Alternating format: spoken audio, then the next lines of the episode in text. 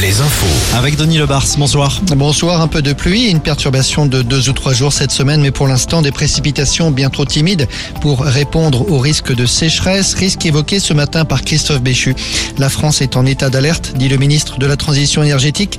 Le remplissage des nappes phréatiques affiche deux mois de retard. Le ministre doit faire le point avec les préfets en début de semaine prochaine.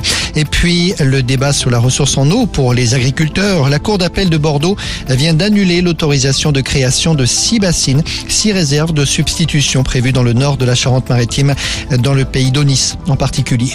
Un lycéen de 16 ans, toujours en garde à vue après ce drame survenu ce matin dans un lycée de Saint-Jean-de-Luz.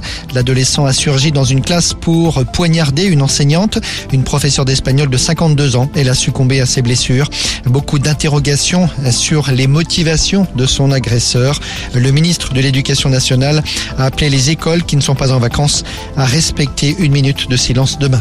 Le dernier point sur la grippe, l'épidémie se poursuit, épidémie toujours en hausse, mais elle ralentit. La plupart des régions restent en phase épidémique et le Grand Ouest n'est pas épargné.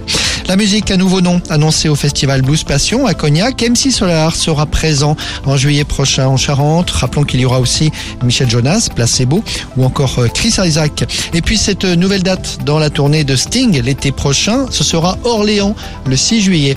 Sting chantera dans la nouvelle salle de la ville, salle de 10 000 places. Enfin la météo de la pluie aussi demain et vendredi, essentiellement au sud de la Loire, un temps de saison avec des températures qui ne dépasseront pas les 9-10 degrés. Retour du soleil annoncé pour le week-end. Merci Denis.